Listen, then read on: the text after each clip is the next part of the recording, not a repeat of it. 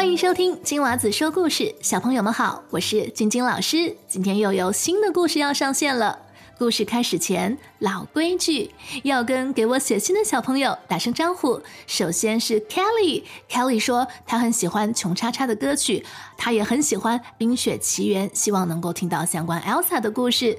另外，四岁的小听众米晨，Hello，米晨，米晨说他非常喜欢公主的故事。由韵杰写信给老师说想听《眼泪糖》，哇，这个故事听上去甜甜的、咸咸的哦，好喜欢哦。接下来我要跟雨禾 Hugo 打招呼。Hugo 说睡前都要听金娃子说故事才会乖乖睡觉。哇，老师好感动。他说他想听蜘蛛人 Spider-Man 的故事。嗯，好的，让老师找一找哦。另外还有 Oscar 奥斯卡小朋友，他是来自加拿大的，他的姐姐 Aurora 之前也有跟老师点过故事哦。这次 Oscar 也点播了自己想听的故事。说希望老师能够讲给大家听。那谢谢所有写信给我的小朋友。如果你也想点播你的故事，或者跟我留言，请去到我的网站 twinkle twinkle storytime dot com，或者去到我的脸书专业，只需搜索“金娃子说故事”，所有的链接在节目的叙述栏中都能找到。那我等你写信给我哟。今天我们要讲的故事是娜娜公主的猫，她的猫不见了，怎么办呢？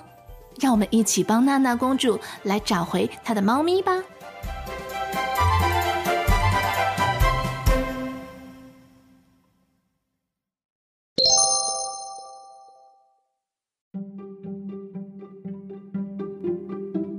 在一个没有猫的国家里，有一天来了一位外国客人，他送给国王一只可爱的小猫咪。国王把小猫送给了心爱的女儿娜娜公主。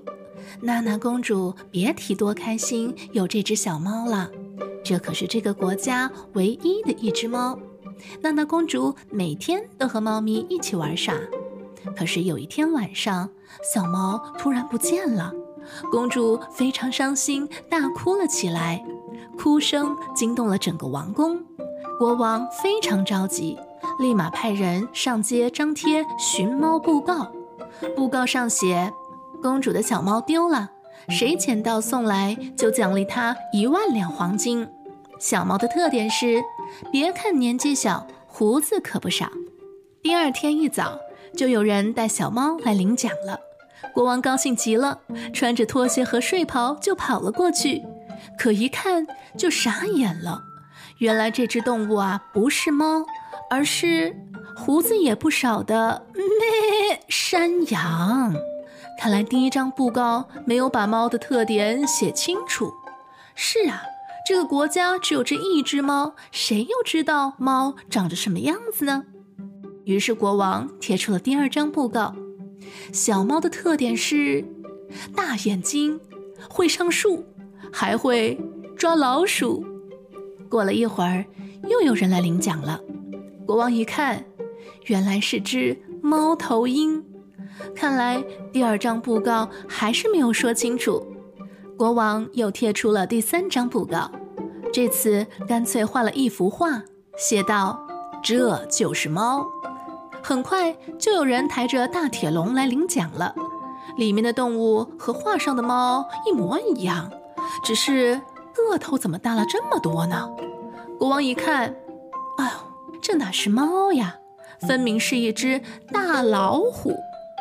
娜娜公主一直找不到心爱的猫，不吃不喝，眼睛哭得又红又肿，坐在窗前发呆。忽然，窗外传来了一阵熟悉的叫声：“喵！”原来是小猫站在窗台上叫呢。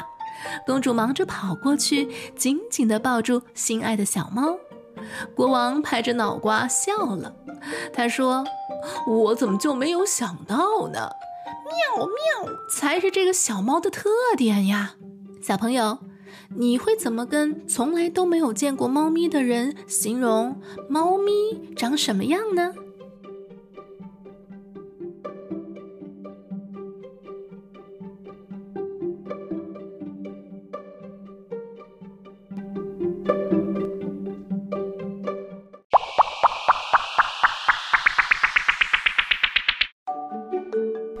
故事就讲到这里。如果你喜欢听我的故事，请不要忘记订阅我的播客频道“金娃子说故事”。而想点播故事的小朋友们，可以去到我的网站 www.twinkletwinklestorytime.com 给我留言，也可以去到节目的脸书网页给我写讯息，网址就在节目的叙述栏当中。那我等你写信给我哟。下个故事见，拜拜。